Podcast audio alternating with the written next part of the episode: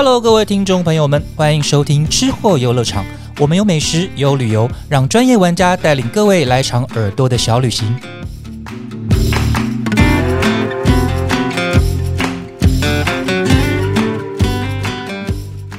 大家好，欢迎收听这一期的吃货游乐场，我是美食旅游记者于静。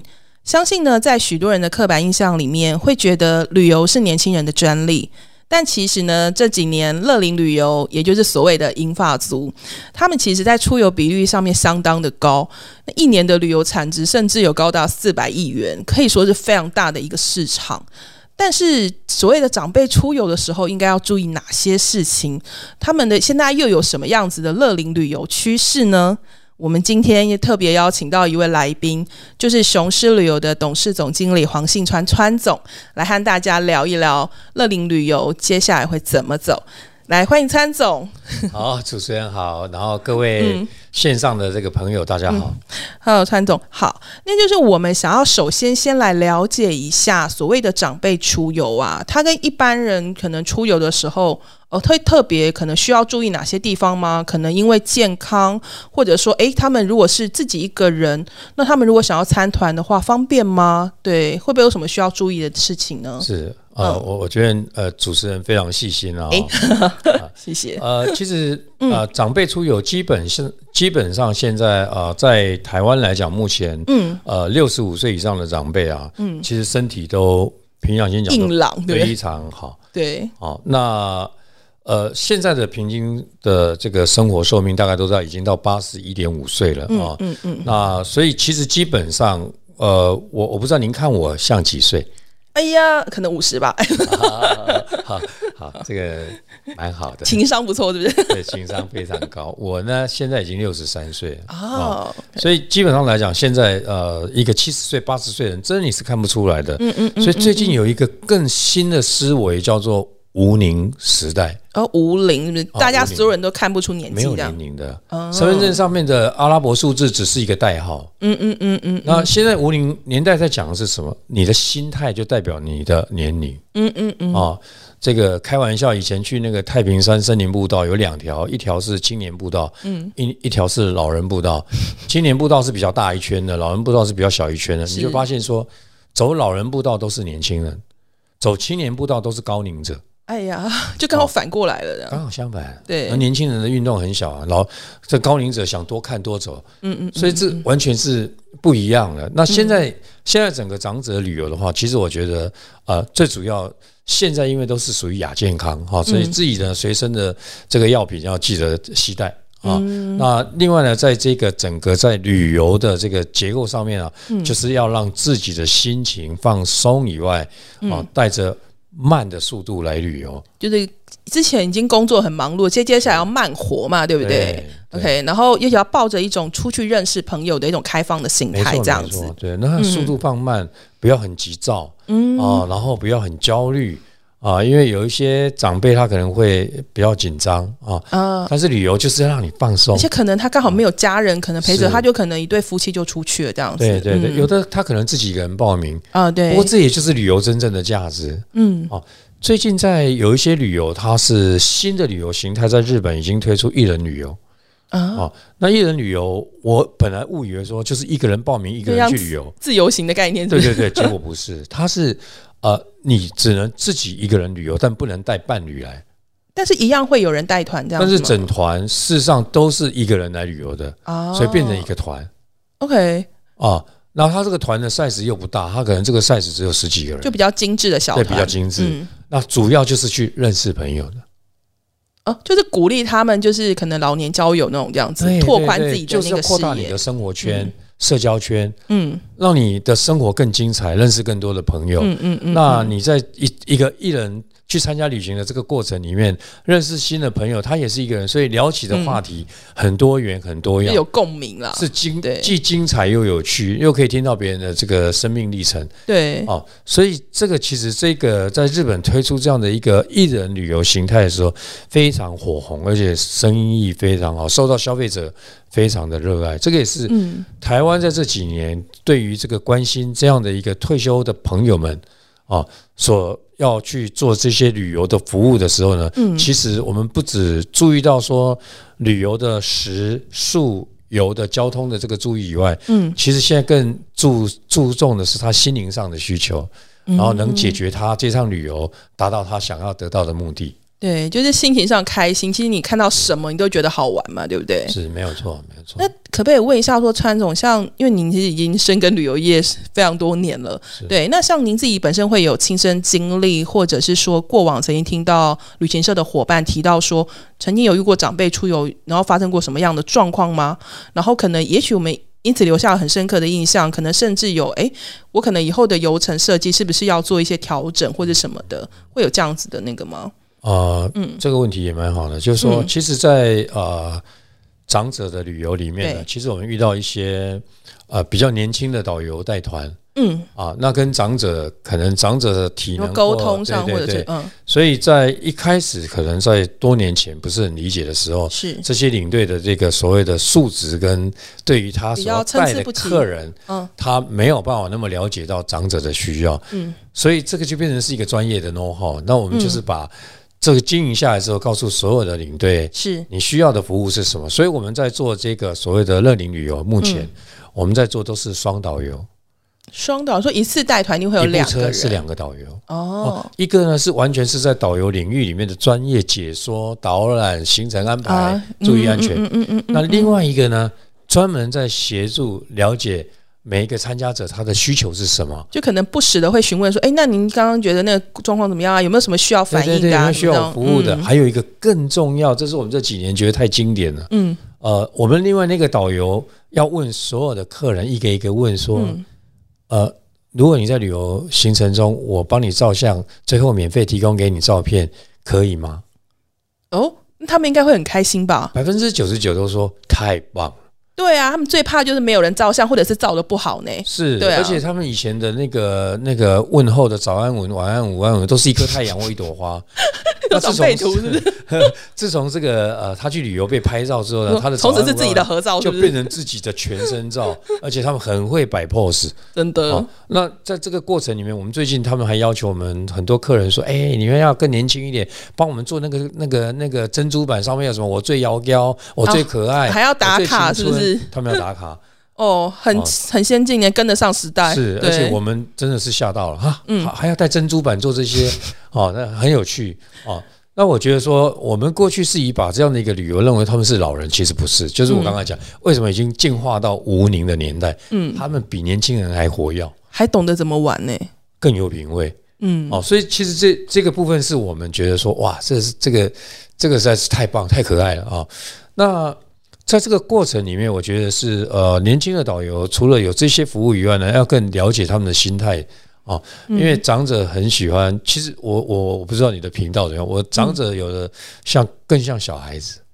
啊，啊，然后他嗯。他是你要夸赞他的，对你一定要非常的鼓励他说，哦，你真的真的做的好漂亮哦，对对，不这很重要。嗯。你你不能好像说，哎，你你开班呢，别晒呢，哎不可以这样子。他说啊，给你哥只剩下十分钟了，对长者其实他哇，你你足水耶，哇，你给他哇，尽量就他，他很喜欢是。类似这种的，就是很多鼓励的话这样。啊小小的赞美，但是他会回馈你。啊嗯，啊，一进人家摘啊什么，他也会回馈，就是这个就是让他的那个童心能够上来之后呢，嗯。其实他在整个旅游的那个过程，他是很欢愉，而且整团的气氛就会特别好，对不对？好？因为其实你如果说一般是年轻族群出游，或者是说可能那种什么毕业生团或什么团出去，他们才不会需要你什么鼓励他们，或者觉得他们做的多好，他们就觉得反正你给我充足的时间，让我在这边玩的开心就好了，对不对？没错没错，嗯。他们最好你不要理我。对，最好你不要理我，啊，但是但是长者不一样，谢谢你的照顾我。对他们觉得你有就是有重视到他们的需求这样对，子，然后再过来就是说，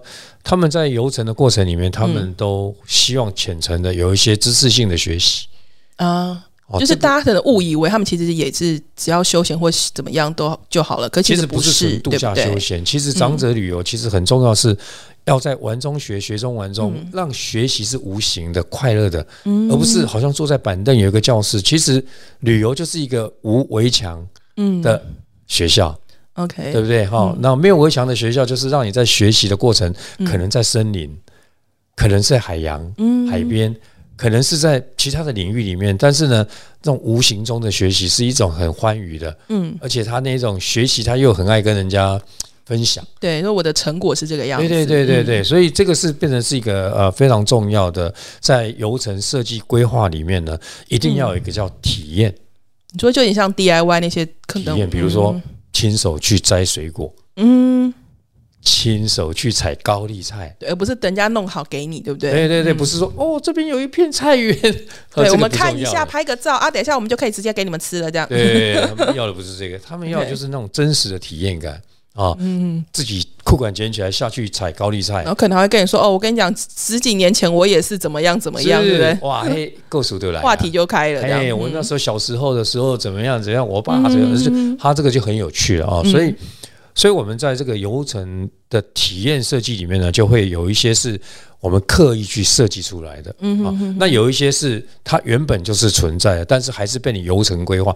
比如说，台湾过去是一个制造王国，到处帮人家代工制造，对，那比较不善于做品牌。嗯，但在这几年，经济部中小企业处开始辅导一些这个制造业转型变成这个品牌业嗯啊，就是开始制造品牌。是，所以有很多的这个观光工厂，他就开始把自己的啊时光轴拉出来啊，在而且很多超漂亮的。我们做什么，然后现在怎么一直进化到现在，是，然后我们已经从呃在多少国家怎样怎样怎样好。你让他去看到这样一个一个产业的时光轴之后，最后来一个 DIY，、嗯自己做好了之后，其实他又了解认识一个产业，嗯认识一个产业的 know how 之后，他又有亲手去 DIY 做，嗯所以对他来讲，这种学习是快乐的，嗯是有趣的，而且他回头一看，这我小时候就用过这个东西了。嗯嗯我举例一个，就是说，好，假设酱油工厂，嗯对不对？过去的酱油工厂没有防腐剂以外，过去还要每天有人那个骑脚踏车来当当当当，要拿个空瓶子来装酱油，对，对不对？那现在哪有？所以它整个产业的那个演化。嗯啊，这个可能百年、五十年、六十年的演化的过程，嗯这个历历在目当中有一种有一点小小的思想。比如说我参与了这个时代，有没有？对对对对，嗯所以是他几乎都有有历练过，但是现在已经进化到这样，他可能不知道，嗯他只是使用者，但他不知道已经从这样的转转型到对食安啊，对于整个控管跟电脑化、现代化，嗯这个对他来讲都是哇哦，这个已经很厉害了。所以是，呃，我们觉得我们像台湾目前有一百多个观光工厂。各式各类有机器人观光工厂、袜子观光工厂 等等等，非常非常多。对，但这些都是在无形中看到台湾产业的进化，然后对长者来讲，他们觉得这种学习是很棒的，然后他们也都会回馈，最后他们买了很多。我们上次有一个团聚一个酱油工厂，就每每个人买好几箱酱油，然后那个哦。我们同事回来就跟我讲，总经理这也蛮有趣的，对，便利商店都有在卖酱油，但他们宁可还阻止不了他们怎么？工厂买好几箱，就是那一种那一种呃，就是他参与的那种对，啊他会觉得说我体验过，我更有那个感觉，这样子。对对对对，所以这个都是很，我觉得长者的这种旅游就跟我们一般的旅游是不大一样的哦。嗯，那然后他们对这种知性知识性的需求很大以外，其实还有一个就是说，他们对于这个所谓的交朋友这件事情，啊，对，哦因为他们可能先前在工作环境可能有些相对比较封闭的地方，是对，然后他们一旦退休下来之后，对哎，可能他们没有那么多的，生活圈变小了。可能你平常要出去做什么，你要规划你的日常的时候，其实也没有这么多的那个，是，对，所以出来可以交朋友以外，嗯，现在的这个工具也太强，有赖啊，有什么的，对，非常发我们也，听有一些长者说，那个呃，换名片是一时的，加赖是一辈子的啊。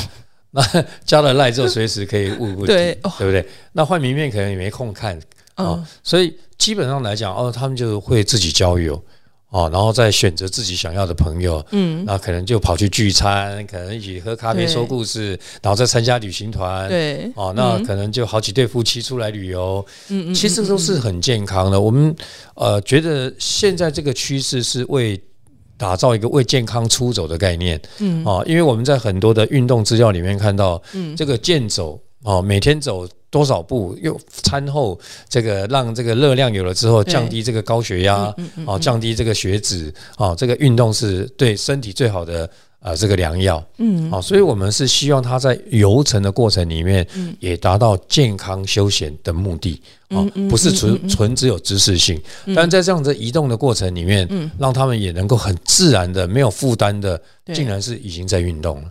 嗯。那这个都是在我们设计里面很重要的，呃，体验设计里面很重要的一环啊。那更重要的是，我们现在在做这个呃设计的过程里面，我们开始在思考旅游产品这个名称应该是被替换掉了。嗯，我们现在做的是旅游作品。哦，啊，提升了一个产品变作品的这件事情，那变得很重要了。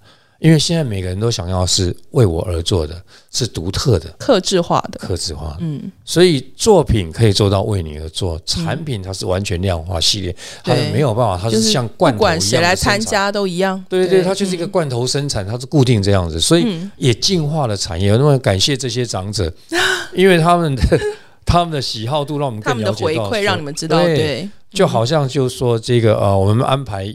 有宗教旅游的话，比如说台湾有很多庙宇啊，什么那种啊，参加一日的体验或两日，不是跟着环岛了哈。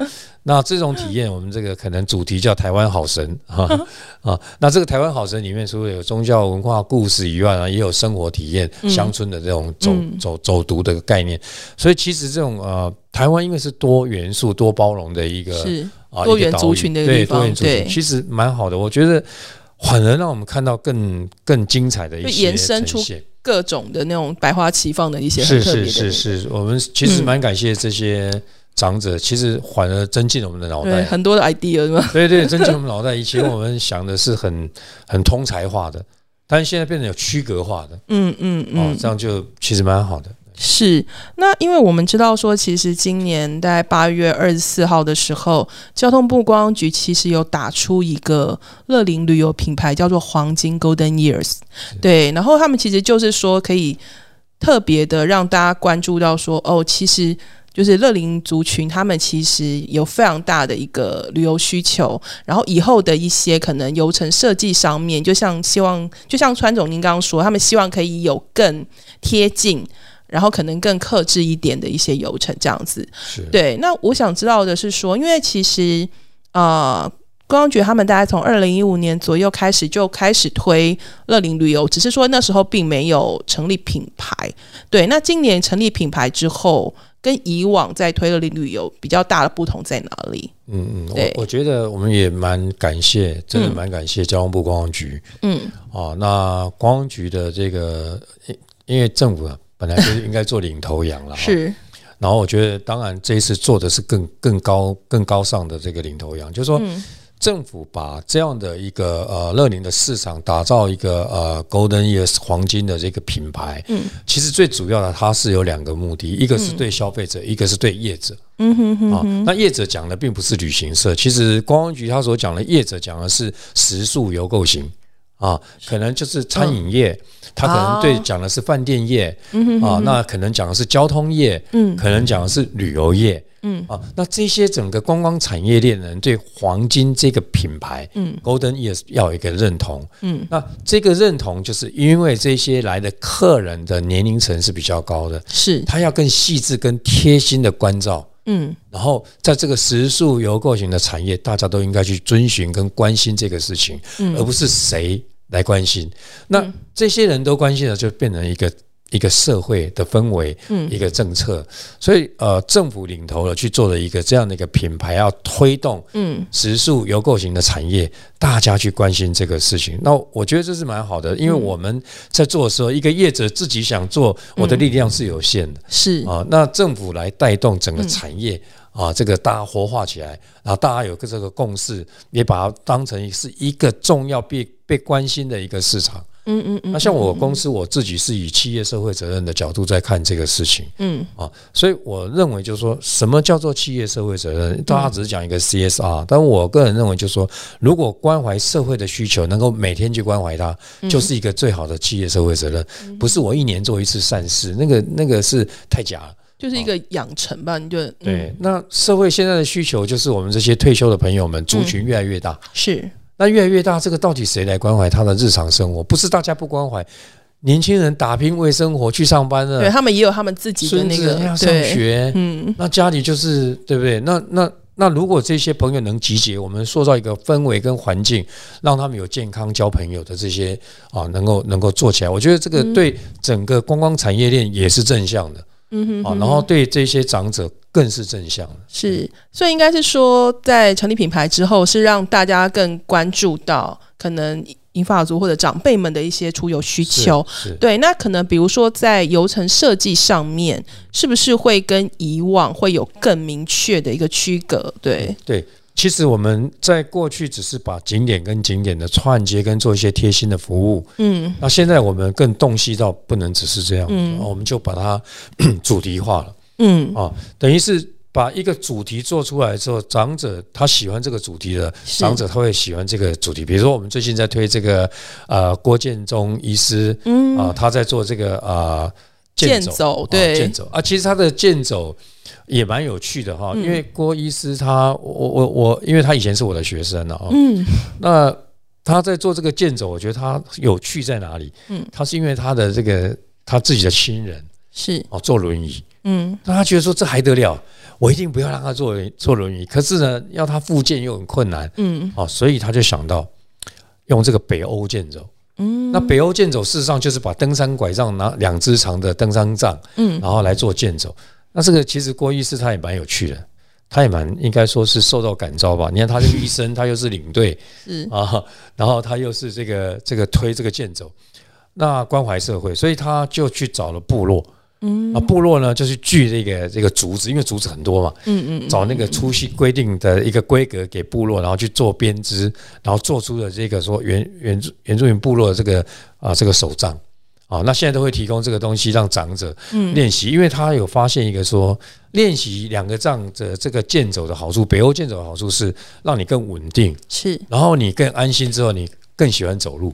嗯啊，你不会什么呃站不稳啊，危险啊。嗯，那结果他自己的亲人其实就是他岳父啊。嗯啊，九十几岁了，本来轮椅现在可以走动，而且参加就是恢复的很不错，这样完现在完全恢复了。所以，嗯嗯，所以其实他认为说，哎，我的岳父都做得到了，别人都做得到了。所以，因为他岳父以前是不愿意出门的，嗯，坐轮椅，所以呃，像这样的一个主题，让长者认识健走。健康的运动的一个形态，跟这个呃这样的一个主题下来之后，我们办在这个呃新资方亭薰衣草的这个这个场域，嗯，那未来我们可能办在三林溪，可能办在阿里山，办在，所以这个目的达到他的健走的知识学习，并去运用啊，然后至于在哪里走，有时候它不是最重要，所以我们会说目的可能有时候大过于旅游目的地啊。那长者也很相信我，这次出门的目的是什么？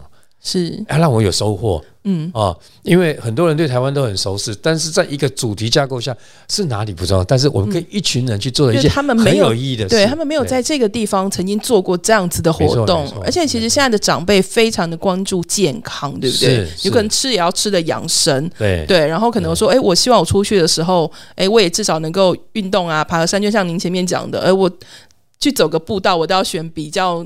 难度比较高的那一个，对不对？没错，而且而且我我发现啊，就是说现在的我我其实我自己就是长者，我一直想 叫人家长者也很怪哦，就是说我们这种六十几岁以上的 这个大哥哥大姐姐，其实我发觉就是说，现在我们在旅行团里面看到，嗯，都穿着很时尚，嗯，真的。哦，很会打扮。对，哦，各种 set 说哇，那个 真的是欧高音啊哈，就是说他们那种打扮很时尚，穿着啊那种很有品味啊。我我觉得说这个都是很正向的，嗯，哦，带来给社会青春的力量啊。然后他们这个出游，让他的整个心境是不一样的，所以出游的打扮变得也很重要。嗯，哦，我看他们戴的那种很时尚的墨镜啊，然后有些妈妈还插在头上这样子哈，当成那个弄头发的，可能还会跟你说，我觉得这里拍更漂亮，有没有？啊，对，我觉得这个他。他们这个，哎，对，可能跟照相有关系。对他们一定会，他们会非常需要把照片带回去跟人家说：“你看，我去过了这里，我跟你讲这里多好玩，你没有去，你都不知道。”其实这个潜移哈，在无形中，他对于他的外形、对穿着的那整个人都更年轻、自信心，对啊，还有他更想展演出他的那种。其实我觉得这个就是。我们最怕是这个在家里颓废啊，然后坐在公园一整天啊，那那这个是不好的。嗯，所以我觉得这个呃，乐宁这个市场主要是要让大家走出健康、为健康出走的这件事情是最核心价值，就是心态上跟身体上都可以更健康。然后第二个才是说，在跟很多人共同去体验一个新的尝试。嗯啊。然后再过来就是可以交很多的朋友。是，啊，然后让生活充实不孤单。嗯啊，然后让生活更有趣。嗯。其实最近我我我自己都在思考，我们因为我们公司服务了很多退休的朋友，非常多，嗯。一年几十万的这种退休的朋友，所以我现在有一点在想，就是说这些退休朋友可不可以呃成为我们的这个志工？嗯，比如说，有的人他可能过去是在气象局嗯。工作的，然后我们如果到清境要看星空走廊这种的，晚上他还介绍星座，天啊！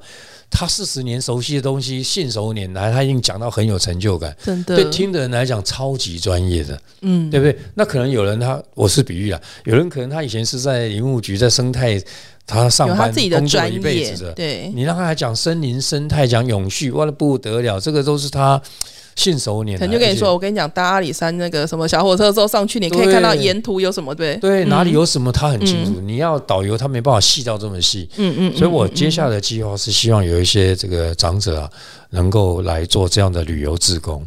嗯。啊，当然我们会给一些车马费，但我也相信这些长者不是为了这个车马费啊，他想分享以外，嗯。有另外一个是他的成就感，对，让啊。更多人知道说，哎，我的人生经历有没有？对，还有他有个目标，嗯。啊然后他会优化他讲话的这个内容啊，嗯。我觉得这就是一个让他有一个想追逐的一个动能。嗯。啊，这接下来我们除了做旅游以外，更希望有朋友参与我们做这个旅游观光推广职工，嗯。然后他的对象都是同龄者，他们更了解同龄的需求，嗯会更贴心，知道快慢、服务、声音大小啊，然后这个就等于是一个会更正向的力量。嗯，对，因为其实传统前有其实有跟我们分享过说，其实年老年人应该说长辈们他们有一些特质，对不对？就说什么他们其实是怕孤单、爱分享的，是，对，然后又很好学习，对，所以说其实如果说，诶，在很多的游程里面，其实如果可以注意到这一块的设计的话，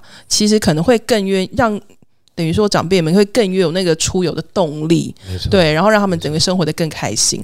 那你可不可以大概最后再跟我们分享一下？因为你们其实最近就是因为可能也有响应那个黄金的一个品牌，也有推出一些比较像您刚刚讲的精致一点的、更有主题性的一个设计。那比如说像你们的首发团，对，有去那个赏金屯，然后也有吃一些养生餐嘛，对不对？对对，那他在他的那个游程里面有什么也是诶比较可以大家值得稍微关注一下，或者是以后对有没有什么一些比较类似的东西，我们也想参加的这样对子。，其实我们接下来除了这个生态森林的响宴以外，是。呃，其实接下来我们后面会再做一些更细腻、更精致的，嗯嗯啊，就是在树顶上看森林。啊。树顶上，啊，就是爬上去吗？对，就是爬树，用绳哦，子坐着绳子上上去啊。天哪，好，其实呃，过去在森林大家都是匆匆而走，匆对。匆而过啊。那我们在想的是如何让五公里可以走半天，嗯啊，而不是半天要走二十公里。嗯嗯嗯也就是说，你慢到可以品味到蝉的声音，听到鸟的声音，嗯听到风吹着树梢的声音，可以闻到花香的这个感觉。嗯也就是说，你让慢到森林，让你能够变成一种品味跟品尝嗯的概念。所以我们从接下来会做一些更细腻的，很可能你走了两公里，就有人帮你布置好这个折叠椅，那嗯，听老师来介绍生态，还开了一瓶香槟，哎呦，大家品着香槟，然后听听生态森林，嗯。听听鸟叫声，偶尔看到松鼠路过，我觉得那个画面是要让人嗯。能够更平静下来，跟大自然、跟环境的友善相处。嗯。它不需要快速，它不需要几公里几公里达到那个好像在竞赛一样。嗯，所以有的人他登山他已经走偏了，他就是我从这里早上九点五点要到到那里，总共二十五公里，所以噼里啪啦一直走，终于没有迟到到了。或许他得到一个心灵上的慰藉，但是另外一个我们希望是去品味森林。嗯那这个都是我们后面在这个这个设计的时候呢，会去开始走的不是多远的问题，而是嗯多有感觉的问题。啊，那这个是我们后面会做。另外还有就是我们在这个游程规划里面，嗯。开始也因为全球的这个所谓的啊气候变迁，嗯。啊，那我们也开始对于这个 ESG 这件事情，对低碳旅游，嗯。啊的主张，所以我们现在的呃旅行的过程里面，第一个我们希望啊所有的游客长者自己带水壶。